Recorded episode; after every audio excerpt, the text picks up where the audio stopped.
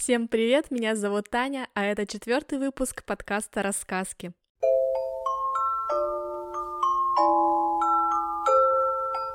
Я планировала посвятить этот э, выпуск, как и прошлый, рождественским книгам, но, как обычно, что-то пошло не так опять.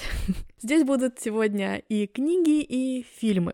Вообще, когда мне пришла идея записывать подкаст с тематической подборкой, я открыла свою читалку, чтобы ну, во-первых, ознакомиться с тем, что у меня там внутри нее, потому что там какие-то невероятные завалы. И, во-вторых, привести там книги в некое подобие порядка, чтобы, ну, в том числе и для подкаста было удобнее тематически распределять выпуски потом. И я поняла, что да, у меня последние месяцы были прямо тяжелые, меланхоличные, потому что такого огромного количества романтической фантастики я, наверное, в своей читалке не видела никогда. У меня палец прямо уставал это все листать, но вот разобрала я свои завалы и вычленила там книги про Рождество. Как оказалось, довольно много, опять же, такой романтического уклона книг, поэтому первой книгой я выбрала себе Крампуса Джеральда Брома в надежде, что вот это будет фэнтези или темная фэнтези, что-то такое. Я все остальное в сегодняшней подборке прочитала и посмотрела, пока читала этого несчастного Крампуса. И то я до сих пор его не дочитала. Я прочитала чуть больше половины. И забегая вперед, скажу, что я уже была совсем отчаялась и подумала, что идея с рождественскими книгами была абсолютно неудачной, потому что мне попадались какие-то совершенно не нравящиеся мне истории. Но под конец я посмотрела один замечательный фильм и прочитала одну замечательную книгу, и о них я также расскажу в конце этого выпуска, чтобы так хронологически получилось. А начну с Крампуса, как с того, кто меня сподвиг эту вторую подборку сделать. Кто вообще такой Крампус? Если посмотреть на старые рождественские открытки европейские, прямо несколько веков, которым такие открытки, то можно увидеть, что на большом количестве этих открыток много изображений черта с елкой. Так вот, э, вот этот вот э, черт, это и, и был Крампус. В прошлом выпуске я, когда говорила про серебряные коньки, я говорила, что в Голландии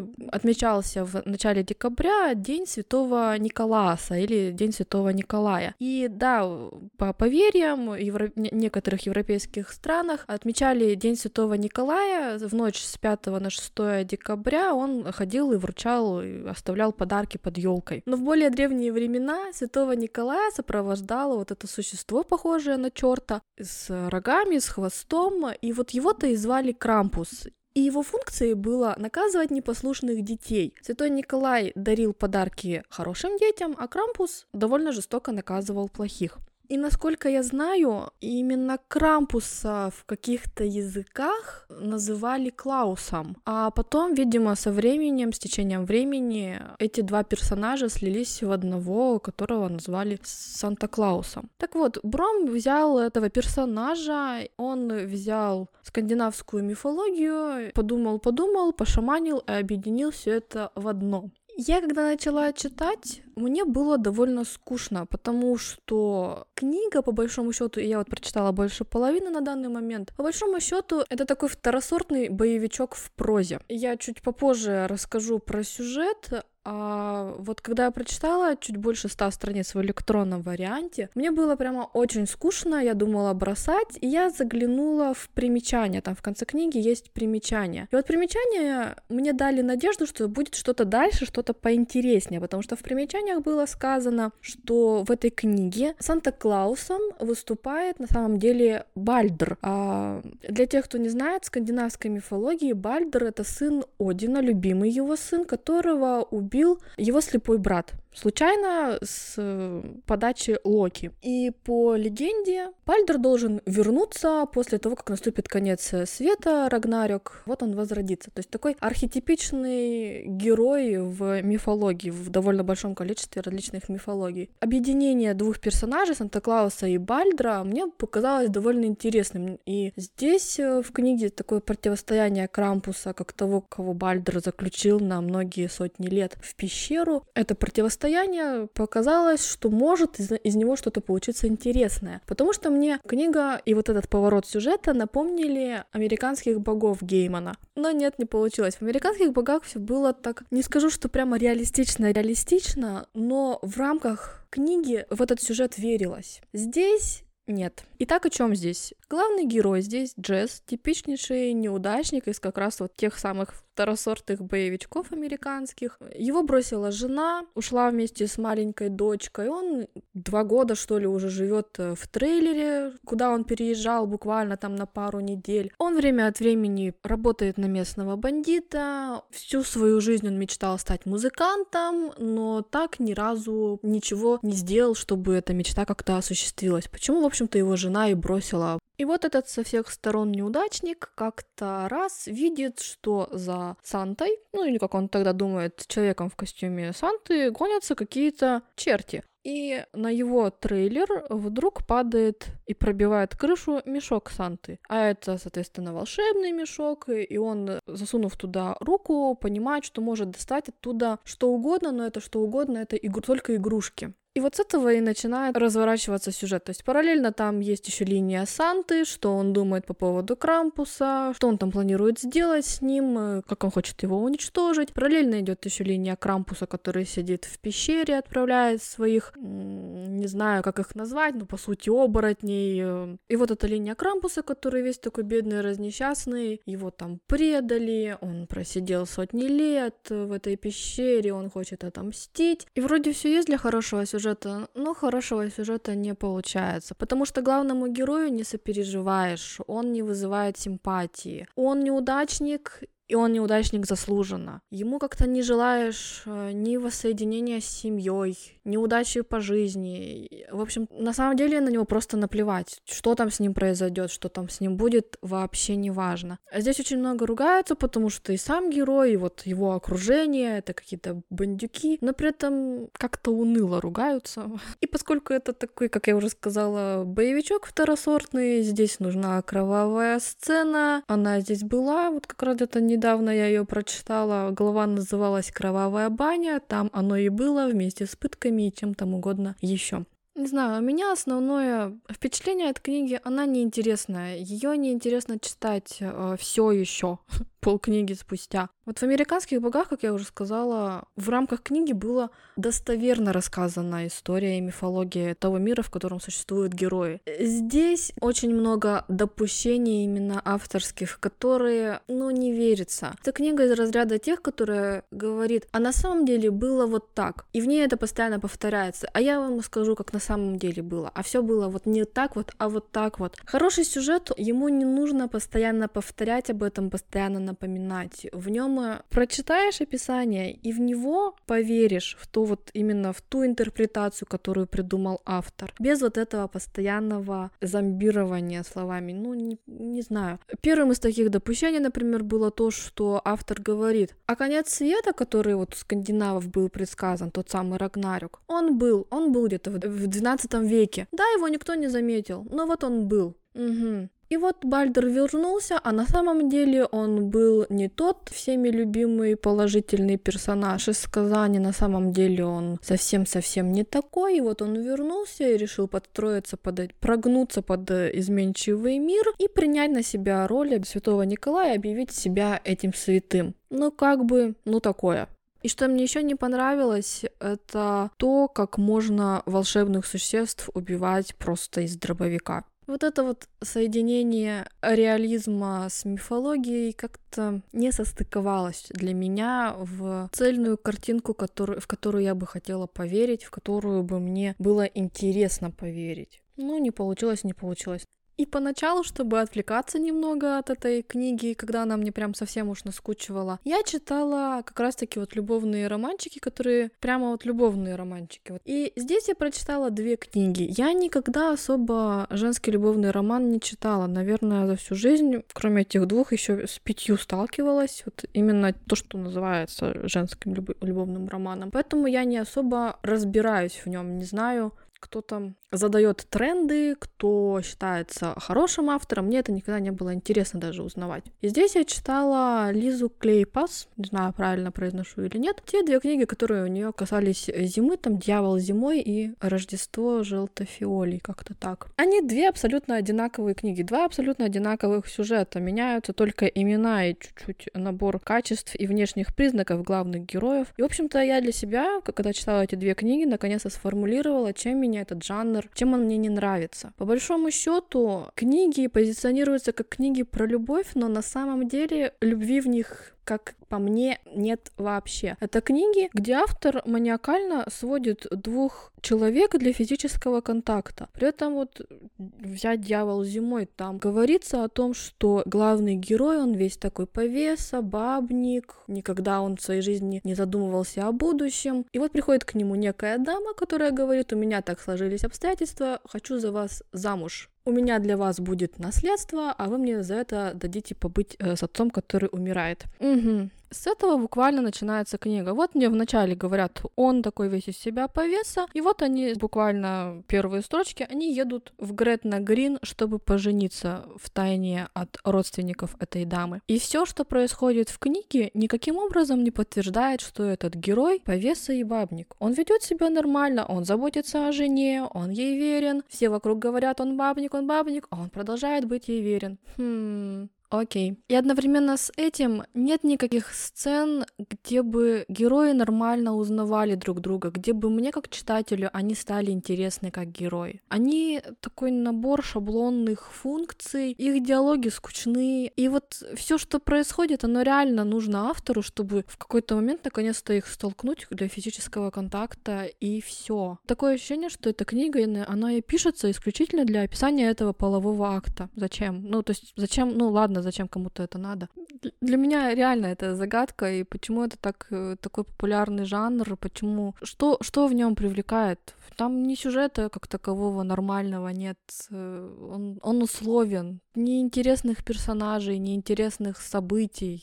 Там вот, ну, там даже этот физический контакт не особо-то интересный, как он у меня слова заканчиваются на этот, в этом моменте, потому что, ну реально, а еще один раз, ладно бы его в книге описали, но там он несколько раз описан, и, в общем-то, без, без фантазии все то же самое повторяется. И все эти герои, у которых вся любовь сводится к описанию, где там ему стало тесно, а у нее в каком направлении эмигрировали мурашки, и как ей хочется свои кости на него бросить, как и ему на нее. Но, наверное, для кого-то это любовь.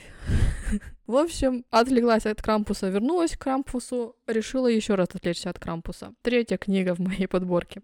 Пусть идет э, снег. Это коллаборация авторов Морин Джонсон, Джон э, Грин и Лорен Миракл. По большому счету, пусть идет снег. Это компиляция из трех рассказов. Я ничего не читала про содержание, ни краткого содержания, ни аннотации, поэтому, когда я прочитала первый рассказ, мне было странно, потому что там явно были какие-то герои, которые упоминались и которые там появились, но зачем они там появились, было непонятно. Так вот, это книга, эти рассказы в этой книге, они связаны сквозным сюжетом. Просто главными персонажами будут являться разные герои. И они будут как-то упоминаться в других э, рассказах, либо упоминаться, либо появляться эпизодически. Но, тем не менее, в этой книге во все действия разворачивается в небольшом городе. Под Рождество там как раз началась снежная буря, и первый рассказ начинается с того, как рядом с этим городом остановился поезд из-за того, что что пути перемело, и никто не знал, когда же их наконец-то расчистят, чтобы можно было ехать дальше. И главная героиня первого рассказа, она решает сойти с поезда, потому что она видит невдалеке вафельную, и вот чтобы дойти туда и там и перекусить, и отдохнуть от э, черлидеров, которые вдруг заполнили все ее пространство там, где она в поезде находилась, она хотела от них избавиться, и вот пошла в вафельную. Ну, как потом становится ясно, черлидеры потянулись за ней, и она дальше от них пыталась скрыться от их присутствия рядом с собой. Пусть идет снег, как Дэш и Лили в моей предыдущей подборке, это больше книга для подростков. Она о подростках и для подростков. Потом я погуглила эту книгу и узнала, что, кажется, в прошлом году сняли экранизацию ее. Я посмотрела экранизацию. Экранизация меня не особо впечатлила. Там вот как и во всех последних фильмах все признаки современного общества есть. Там и ЛГБТ, и темнокожие персонажи взамен тех, которые не были темнокожими в книге. И она, в принципе, так довольно неинтересно э, сценарно написана. И если выбирать между фильмом и книгой, то лучше, конечно, читать книгу. Фильм я, в принципе, решила посмотреть, потому что увидела среди актеров Кирнан Шипку, и у меня ее образ прямо очень хорошо наложился на образ одной из героинь в книге. Мне было интересно узнать, кого она там сыграет. И да, она играла именно ту героиню, но даже она не является достаточно веской причиной, чтобы этот фильм посмотреть. Он обычный подростковый, он точно не создает никакого рождественского настроения, это прямо сто процентов. И сам по себе он довольно проходной. Ну и как я уже сказала, лучше вы, если что, почитайте книгу. Она не сказать, чтобы тоже выделялась особо, но хотя бы герои в ней запоминаются больше.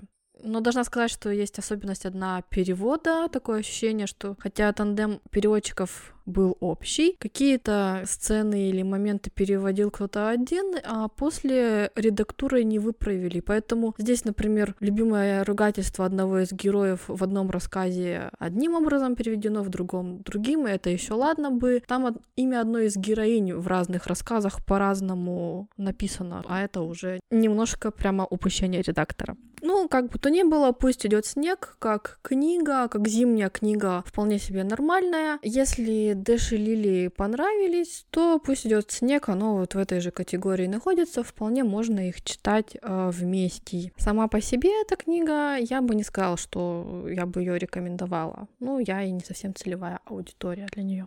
Кроме того, я пыталась еще читать в канун Рождества Розамунд Пилчер. Вначале я подумала, что вот, наконец-то, эта книга, какую я хотела, потому что все начинается с того, как женщина приезжает в приют домашних животных, чтобы забрать себе домой собаку. Все это так мило, добродушно. А потом на следующей странице я начала уже скучать, и спустя еще страниц 20 меня буквально над этой книгой вырубило. И я зашла на LiveLib себе отметить, что я не буду ее дальше читать, что я бросаю ее. И тут меня ждал вообще epic fail, потому что, как оказалось, я ее сколько-то лет назад уже не дочитала и точно так же бросила. Я, вообще говоря, как минимум помню те книги, которые я не дочитала. А с этой было просто чистый лист. Вообще об, о, ней ничего не помнила. Но вот э, с, в канун Рождества у меня не сложилось. Может быть, там нужно было еще потерпеть, и началось бы самое-самое милое повествование о Рождестве. Не знаю, я не, не дожила до этого и бросила. И вот я дошла до книги в моей подборке, которая мне буквально таки оправдала все, все эти мои, не, не назову это страданиями, но оправдала всю мою задумку рождественских книг. Это «Од и ледяные великаны» Нила Геймана. Она не рождественская совершенно, но так получилось, что я ее заказывала, и заказ пришел как раз в эту неделю. Я его забрала и не могла не прочитать. Книга — это на самом деле повесть. Она была издана с иллюстрациями Криса Риддела, и вот совмещение этой повести, этого текста с этими шикарными рисунками, они и создали то нужное волшебное настроение, которого я так ждала от рождественских книг. Од и ледяные великаны чем-то напоминает «Как приручить дракона» мультфильм. Потому что в книге Геймана герой мальчик-калека хромает, он, он живет во времена викингов, у него отец был викингом, и он погиб. И вот он уходит из дома, решив, что он никому не нужен, и уходит он жить в избушку своего отца, которая стоит где-то в дремучем лесу. И там он встречает трех животных, лиса, медведя и орла, которые на самом деле являются скандинавскими богами. Их очень легко опознать, кто есть кто, даже до того, как они представятся. Когда он их встречает, они притворяются обычными животными. Они с ним не разговаривают, он знает, что они заколдованы, о том, что они превращены в зверей, когда ночью случайно слышит, что кто-то говорит и понимает, что кроме него это могли делать только вот эти звери. И эта повесть, она прямо вот как само волшебство. И когда я читала, я ловила себя на мысли, что у меня прямо рот открывался, чтобы это волшебство, видимо, больше, больше в меня его залетало, ну вот прямо как в детстве. И, как я уже сказала, эти рисунки, этот лис наркоманистый, я не знаю, эти глаза у него на разном уровне нарисованный медведь этот шикарный. Я прямо э, в рисунке я влюблялась каждым новым, когда открывала каждый новый, они прямо шикарные. И сама повесть, и этот легкий юмор, и вот как я уже сказала, этих героев невозможно не опознать прямо по, даже по тому юмору, с которым Лис говорит, как он подначивает этого медведя, как медведь отвечает, и по описанию орла сразу понимаешь, кто это. И вот эта книга — это вот то, что я прямо рекомендую всем. Она маленькая, читается легко и быстро. Именно то, что нужно на Рождество, хотя в самой книге речь не о Рождестве, там просто дело происходит зимой. И параллельно я посмотрела, кроме «Пусть идет снег», еще несколько фильмов. И поскольку в прошлом, в прошлый раз я вспоминала про Холмарк, я решила в этом году хотя бы парочку фильмов посмотреть. Как раз два я и посмотрела. Первый назывался A Timeless Christmas. В переводе у нас я посмотрела, что на кинопоиске, что оно стало Рождеством вне времени. В нем идет речь о мужчине-изобретателе, который жил в начале 20 века. У него была невеста, на которую у него никогда не было времени. И вот он на одном из аукционов ей в подарок покупает часы какой-то рождественской тематикой там со снежинками и всем подобным. И эти часы его переносят на 100 с лишним лет в будущее, он приходит в себя уже в 21 веке в этом же доме, который за все это время превратили в музей, и там работает команда актеров, которые притворяются его слугами и им самим. Так получилось, что актер, который должен был играть его, отказался от роли как раз где-то накануне, и его сначала принимают как замену этому актеру. Не скажу, что прямо совсем плохо. Актеры в фильме довольно неплохо играют, но вот между главными героями химии как-то не почувствовалось. То есть они по отдельности, они вполне себе удобоваримые и на своих местах, а вместе как-то искры не то, что не летели, их там даже в принципе не было. И поэтому было не очень-то и понятно, для чего главному герою в нашем времени оставаться. Зачем это надо было? Ну, просто потому что так написано в сценарии. Второй фильм Холмарка, который я посмотрела, назывался Five Star Christmas, э, пятизвездочное Рождество. В нем речь идет о вдовце, у которого взрослые дети, они все разъехались, старшие уже работают, младшая учится в университете, и он решает под Рождество где-то за месяц до него из своего большого огромного дома, где он чувствует себя одиноким, сделать гостиницу. И вот дети возвращаются к нему на Рождество и в шоке от того, что их дом детства превратился в гостиницу. Но в этой гостинице никто не живет, кроме их отца пока что. И, в общем-то, он не, не уверен, что у него это все дело выгорит. И тут дети решают ему помочь, особенно когда подозревают, что женщина, у которой машина сломалась неподалеку от их гостиницы, это на самом деле гостиничный критик, которая инкогнито ездит по гостиницам и потом на своем сайте размещает информацию с отзывами об этих гостиницах. И вот его дети и другие родственники решают э, притвориться э, кто гостями этой гостиницы, кто персоналом обслуживающим, чтобы произвести хорошее впечатление. Вот это вполне такой рождественский фильм, стандартный, но его было легко смотреть, и он как раз из той категории фильмов, которые, ну вот под э, салаты и подготовку и приборку в доме очень хорошо подходят. Единственное, что отца семейства этого вдовца играл актер, которого я прямо очень хорошо помню. Со времен моего фанатения по секретным материалам, он как раз в том, что я считаю классическими сериями секретных материалов, он играл одного из маньяков, толкача, человека, который воздействовал своей волей на волю других людей. И вот его я опознала сразу же. Это, это вот Роберт Модел Толкач, и как-то внутренне немного напрягалась каждый раз, когда я его видела. Но сам фильм, как, как фильм про Рождество, хороший. Еще я посмотрела рождественский фильм про кота Боба, как он там назывался. В переводе в, в нашем Рождество кота Боба на английском A Christmas Gift from Bob. Он является продолжением первой части про уличного кота Боба, в которой бездомный находит э, кота, и забота об этом коте меняет всю его жизнь. То есть после он выпускает книгу. В фильме сам кот Боб играл самого себя, но, к сожалению, я узнала, когда этот фильм посмотрела, что Боб как раз в 2020 году погиб его сбила машина. А фильм сам, ну, он такой довольно приятный. В нем не поднимаются такие темные темы, как вот в первом фильме, где там э, главный герой боролся со своей наркозависимостью. Здесь больше проникнуто духом Рождества, оно более легкое, именно под праздники явно снято. Можно посмотреть, но ничего особо выдающегося. Как, в общем-то, и первый фильм.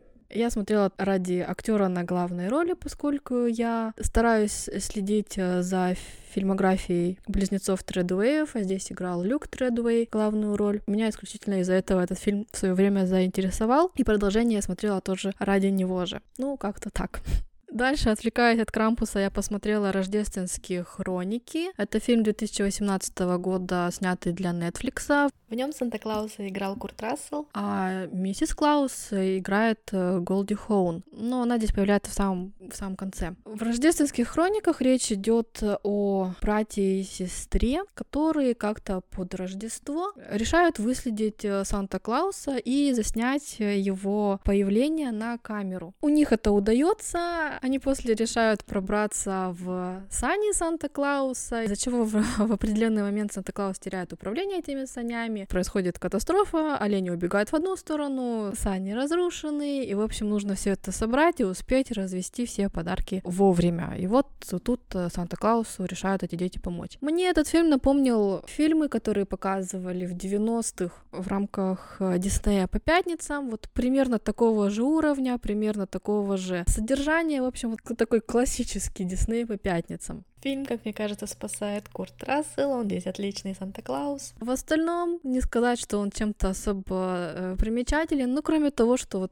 реально таких фильмов сейчас не снимают особо, и только из-за этого его можно и посмотреть. И закончить свою подборку я хочу мультфильмом, который как раз-таки это второй пункт, э, ради чего стоило затевать всю эту подборку, потому что я посмотрела этот мультфильм исключительно благодаря всему тому, что я смотрела до этого. Просто он мне выпал в рекомендациях. А, мультфильм называется «Клаус». Он 2019 года. В нем речь идет о лоботрясе, прожигателе жизни, молодом человеке, которого отец пристроил в почтовую академию в надежде, что он станет на путь истинный, а этот молодой человек все так же ленился и ничего не делал, и тогда отец, который был высокопоставленной фигурой в королевской почте, он решил сослать его куда-то чуть ли не на край света, в поселение, которое разделено между двумя враждующими кланами, чтобы он там стал почтальоном и обустроил всю почтовую систему там. То есть он его отправил туда с условием, что через почтовое отделение должно пройти 6 тысяч писем. Иначе иначе он лишит э, сына содержания, и сын может попрощаться со своей прекрасной беззаботной жизнью. И вот Джеспер прибывает в это поселение, там, в шоке от всего происходящего, от тех условий, в которых он оказался. Никто, конечно же, из обитателей этого города не стремится никакие письма никому отправлять, но когда уже Джеспер совершенно отчаялся, он узнает, что где-то на отшибе далеко от этого городка живет лесоруб отшиб отшельник, который делает игрушки и очень любит детей. И этот мультфильм получился очень светлым, очень добрым. Он представляет как бы такую предысторию Санта-Клауса в этой выдуманной стране, потому что все там происходит в мире, похожем на Европу